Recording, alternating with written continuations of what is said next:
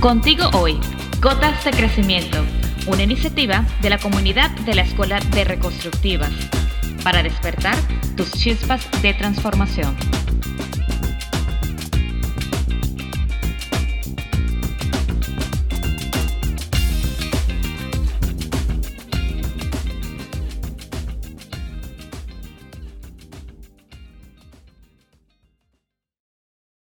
Bienvenidos a Gotas de Crecimiento, nuestro episodio número 10.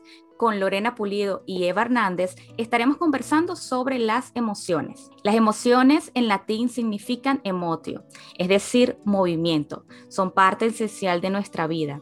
Muchas veces las emociones pueden ser eh, complicadas, difíciles de entender y de enfrentar. Es por eso que es importante hablar de ellas, estudiarlas, analizarlas, conocerlas, para ser inteligentes emocionalmente. En ocasiones, ellas pueden manejar nuestra vida de forma inconsciente. Eh, es por eso que nuestro trabajo es conocerlas y usarlas a nuestro favor. Así es, Lorena.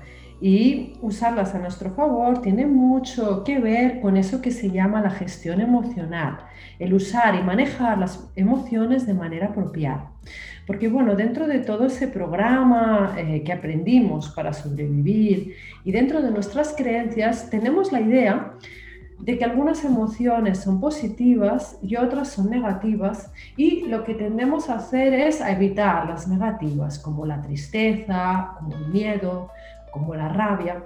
Y en realidad no hay emociones positivas o negativas, porque todas esas emociones, si sabemos vivirlas y sabemos entenderlas, nos van a dar una información muy valiosa sobre nuestra vida. Cuando estamos bajo un riesgo, es normal que tengamos miedo y ese miedo nos va a proteger.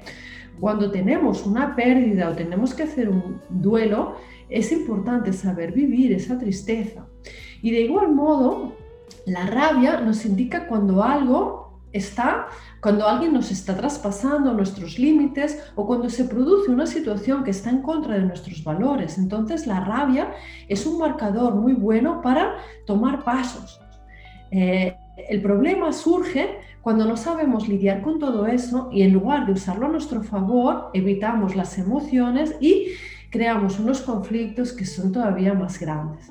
Exacto, y tenemos que tomar en cuenta que si nosotras no, no, lo, no lo aprendemos a manejar estas emociones, bueno, se pueden ver reflejadas en nuestra salud, en nuestro cuerpo.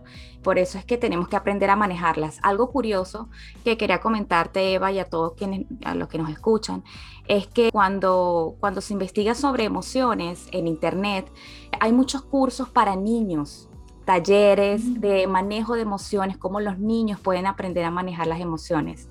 Pero cuando vamos al área de adultos, no hay mucha información, no, o sea, no hay talleres para adultos. Entonces, ¿qué, ¿qué nos hace pensar esto? Que entonces nosotros pensamos que son los niños quienes necesitan aprender a manejar las emociones. Pero ¿qué pasa con los adultos? Entonces nosotros pensamos que ya, ya como somos adultos, quiere decir que ya aprendimos a manejar las emociones. Totalmente, los, los, adultos yo creo que debemos modelar eso que queremos que aprendan los niños. Si nosotros no somos capaces de modelar eso, ¿cómo vamos a pretender que los niños lo aprendan? Y a la vez yo creo que son buenas noticias que haya cursos para niños, porque cuando nosotras éramos niñas no nos enseñaron eso. Y de hecho yo creo que en, en, en lo que es la cultura, la educación, hay muchos malentendidos respecto de las emociones, ¿no? Porque tú imagínate cuando te dicen no llores, es como estás triste, lo que necesitas es sacarlo fuera y llorar y no quedártelo dentro y como tú decías, ponerte enfermo. Pero ¿cuántas veces nos han dicho no llores o no te puedes enfadar? y, y, al final lo que ocurre con eso es que se va acumulando y en el momento en que sale, sale de una de peor manera y no sale de una forma asertiva, ¿no? Entonces, esa gestión emocional es saber eh, entender y gestionar esas emociones de manera que las podamos usar bien, no, no, que, nos, no que nos superen. Y, bueno, dentro de ese programa hablamos de cómo las emociones crean historias y cómo las historias crean pensamientos y cómo eso se convierte en un ciclo sin fin en el que nos quedamos enganchados y no podemos salir. Exacto, entonces por ejemplo, si estamos tristes, quizás lo que vamos a querer hacer, la reacción inmediata es ver cosas tristes o conectarnos con cosas más tristes, porque es algo que ya conocemos y nos sentimos, quizás el cerebro, como ya lo decías, produce estas sustancias que es como estar a salvo. Sin embargo, lo difícil aquí está es decir, bueno, ¿qué puedo hacer algo, algo diferente? Y, yo creo que una recomendación en este caso, si estamos tristes, sería eh, hacer voluntariado. Eh, cuando en, esa, en ese momento de la vida que pensamos que, que no vale nada, si hacemos algo por alguien más que lo necesite, y no me refiero con dinero, puede ser con tiempo. Yo creo que el tiempo es el, el mejor, la mejor donación que puedes dar a una persona en, este momento.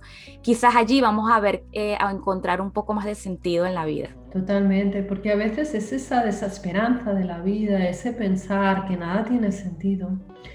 Y cuando, y cuando uh, nos enfrentamos al hecho de que esta vida es un regalo, que tenemos ese tiempo para estar en la tierra y que lo podemos usar de la mejor manera posible, cuando vemos otras personas que quizá lo, querrían hacerlo y no pueden porque están enfermas o porque tienen cualquier otro problema, de repente podemos empezar a valorar lo que, lo que, lo que tenemos de otra manera, ¿no? Y, y muchas veces eh, también por lo aprendido, nos centramos en lo que nos falta en lugar de, en agradecer lo que, lo que tenemos. Y, siempre tenemos tanto que agradecer, incluso en las, en las peores situaciones, siempre si lo buscamos hay algo que podemos agradecer.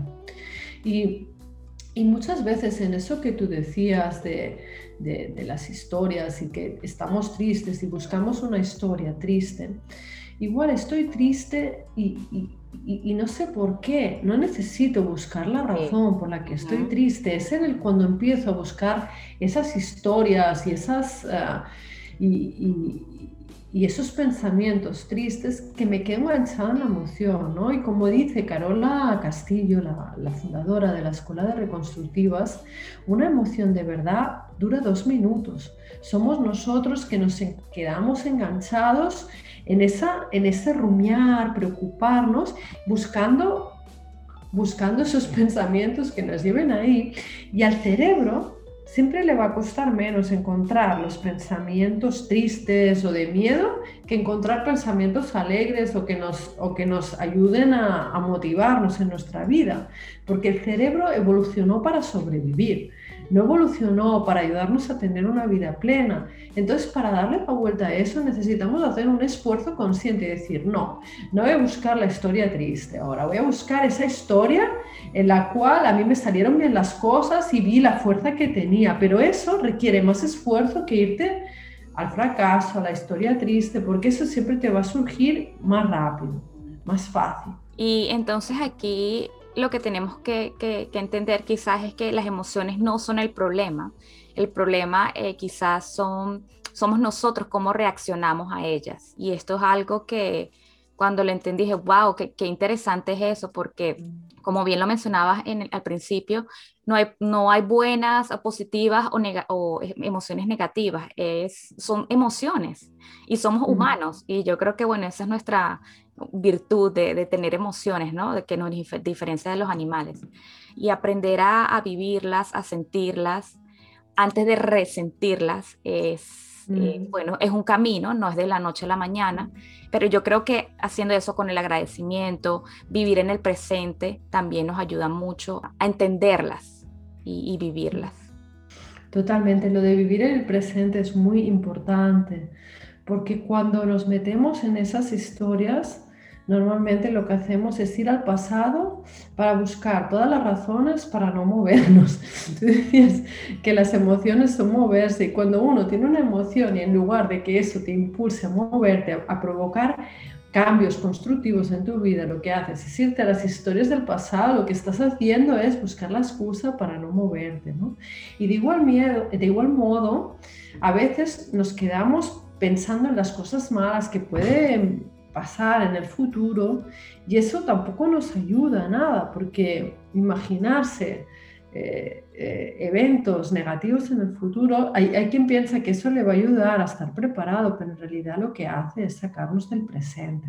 mm. todo eso. Entonces, yo creo que la, mayor, la mejor manera de, de, gestionar las, de gestionar los problemas o de gestionar aquello que queremos cambiar es ponernos en la acción ponernos en la solución de problemas. Es decir, yo, por ejemplo, en esa, en esa rumiación de que tengo miedo del futuro, de que tengo miedo a perder mi trabajo, me puedo quedar ahí sin dormir o puedo decir, voy a, a, formarme para tener más posibilidades de encontrar otro trabajo o voy a empezar a pensar en qué podría hacer para tener mi negocio. Es decir, ocuparnos en lugar de, de preocuparnos por lo que podría ir mal, ¿no? Y es una energía... Eh, es una energía constructiva, no es una energía que la gastamos para nada, ¿no? Porque cuando estamos ahí en la rueda de los pensamientos, las emociones, estamos gastando una energía que no nos lleva a ningún lugar. Y que podríamos usarlo a nuestro beneficio. Y es ahí donde tenemos que, empezar a practicar. Eh, yo creo que cuando empezamos a hacer esto, a vivir en el presente, el agradecimiento, darnos cuenta de nuestras emociones, esto nos ayuda también a crear un nuevo hábito y, eso, bueno, requiere que el cerebro y nosotros mismos tengamos que trabajar un poco más, pero esa es la idea, que, también creemos ese nuevo hábito. Totalmente, Lorena, y, el, y un hábito que tenemos muy arraigado es como intentar evitar. Mm, sí, total. Y, yo creo que, con las emociones lo, más maravilloso es poderlas sentir y quitarles esas connotaciones de que son buenas o malas. Mm. Si yo estoy triste y vivo mi tristeza, esa tristeza se va. Había, había un viejo proverbio budista que decía, aquello que, evitas se mantiene, aquello que, aquello que, tú vives se transforma. Entonces yo creo que con las emociones es así, que contra más intentamos evitarlas, más se mantiene eso que, que, nos molesta, pero además se mantiene de una manera inconsciente y nos puede hacer un daño pues con enfermedades, con, con, con, patrones negativos. En cambio, si, si, si nos permitimos vivirlo y aceptar lo que hay en ese presente, porque si en el presente hay tristeza, estar en el presente es vivir la tristeza, no es que tengo que estar siempre alegre, siempre positivo, que también es como una idea que, que está muy arraigada ¿no? en la sociedad, que tenemos que estar siempre riendo y a veces uno no tiene ganas de reír. Pues si no tengo ganas de reír, no río y contra más intente reír sin ganas, más, más me va a costar trascender esa tristeza, ¿no? Y, y, y, y yo creo que eso es estar en el presente, estar con lo que hay en cada momento. Exactamente. Y para finalizar, Eva, ¿qué te parece si comentamos eh, algunos tips que, podemos hacer para, aprender a gestionar nuestras emociones? Eh, quizás una de ellas podría ser estar en contacto con la naturaleza, sobre todo ahora mismo, bueno, sobre todo el año pasado, ahora como que todo está cambiando un poco. Estamos mucho tiempo en la computadora, estamos mucho tiempo en casa, trabajando. Em, conseguir ese tiempo de ir a la naturaleza. Si vivimos en la ciudad, pues tratar de, buscar el momento eh, quizás de ir a algún parque cercano. Em, hacer el esfuerzo de, entrar ese, en ese contacto con la naturaleza también nos ayuda a silenciar la mente y tratar de, buscar, de hacer otras actividades que, nos saquen de ese círculo del que ya hemos comentado, del pensamiento, historias, emociones. También podría ser buscar ayuda. Muchas veces, y esa es parte de nuestro aprendizaje como niños, no queremos, creemos que podemos hacer todo nosotros y, buscar ayuda en otros, eh, puede ser amigos, familiares o ya especialistas, terapeutas, coaches, eh, personas psicólogos con, el, con los que podamos conversar y, o simplemente hablar, ya con, nada más el hecho de, sacar afuera lo que tenemos en, en los pensamientos, ya eso eh, pues nos ayuda mucho a drenar estas emociones. Y también podría ser hacer cosas que nos gustan, nuestros hobbies, eh, manualidades, creatividades. Estos también nos sacan de esas emociones ah, y nos hacen quizás vivir de una forma, procesar de una mejor forma eh, la tristeza, la rabia o cualquier otra emoción. Totalmente, Lorena. Yo creo que es hacer ese aprendizaje de que seamos, eh, de que sea nuestra conciencia la que está a cargo, no sea nuestra mente la que se va como un, bueno, decían que, que, que la mente es como un mono que se sube a un árbol y ese mono loco que nos lleva siempre al mismo sitio y hacer ese esfuerzo de estar pendientes de eso para no, no llevarnos hasta ahí, ¿no? Si veo que voy por, esa, por ese pensamiento que, que, que lo que va a hacer es exacerbar esas emociones que no me van a ayudar, de, practicar para tener la fuerza de Dios sacarme de ahí. Y como tú decías muy bien, a veces simplemente hablar con, con, un amigo, porque nos cuesta tanto pedir ayuda en ese programa que aprendimos de niños, es como que todo lo tenemos que hacer nosotros. Y simplemente a veces el tener alguien que nos escuche y poder hablar en voz alta lo que nos pasa, ya nos va a servir para aclararnos de otra manera y para... Y para y para reducir a veces la exageración que ponemos en las cosas, ¿no? Porque cuando uno está muy metido en algo, a veces lo hace muy grande y realmente, como decimos aquí, que se ahoga en un vaso de agua y que no hay para tanto, ¿no? Y eh, escucharnos también a nosotros mismos. Una práctica que a mí me gusta mucho es la de escribir, porque cuando uno escribe es como sacar fuera eso que tiene dentro, ¿no? Y a veces escribir esas preocupaciones o eso que nos ocupa en ese momento es una manera de no tenerlo en la mente y de verlo desde fuera, ¿no? De verlo con más ecuanimidad o con, un poco más de distancia, ¿no? Porque, porque a veces es lo que pasa con las emociones, ¿no? Que nos quedamos tan ahogados con ellas que no podemos verlo desde la distancia y con esa ecuanimidad que nos ayudaría a tomar mejores decisiones. Y como decía, ocuparnos, ocuparnos, tener proyectos, tener planes, tener iniciativas. Lo peor que nos puede pasar es que no tengamos nada que nos haga levantar por las mañanas y eso no nos lo puede dar nadie de fuera, ¿no? Mm. Tenemos que, encontrarlo en nosotros mismos, ¿no? Y es, eh, es una manera de, también de agradecer este regalo, de estar vivos, ¿no? De, de, de cambiar, ¿no? La visión y en lugar de pensar qué, nos debe la vida o qué nos debe nosotros, pensar en qué puedo contribuir yo, qué puedo contribuir yo a los otros y qué puedo contribuir yo a la vida. ¿no? Y, yo, yo, por último diría esto, lo de, lo de saber estar en el presente y a veces uno necesita estar en caos. Yo ah, recuerdo hace unos años, eh, cuando mi vida era un caos, porque no había ninguna parcela que funcionara bien y no sabía qué hacer con mi vida.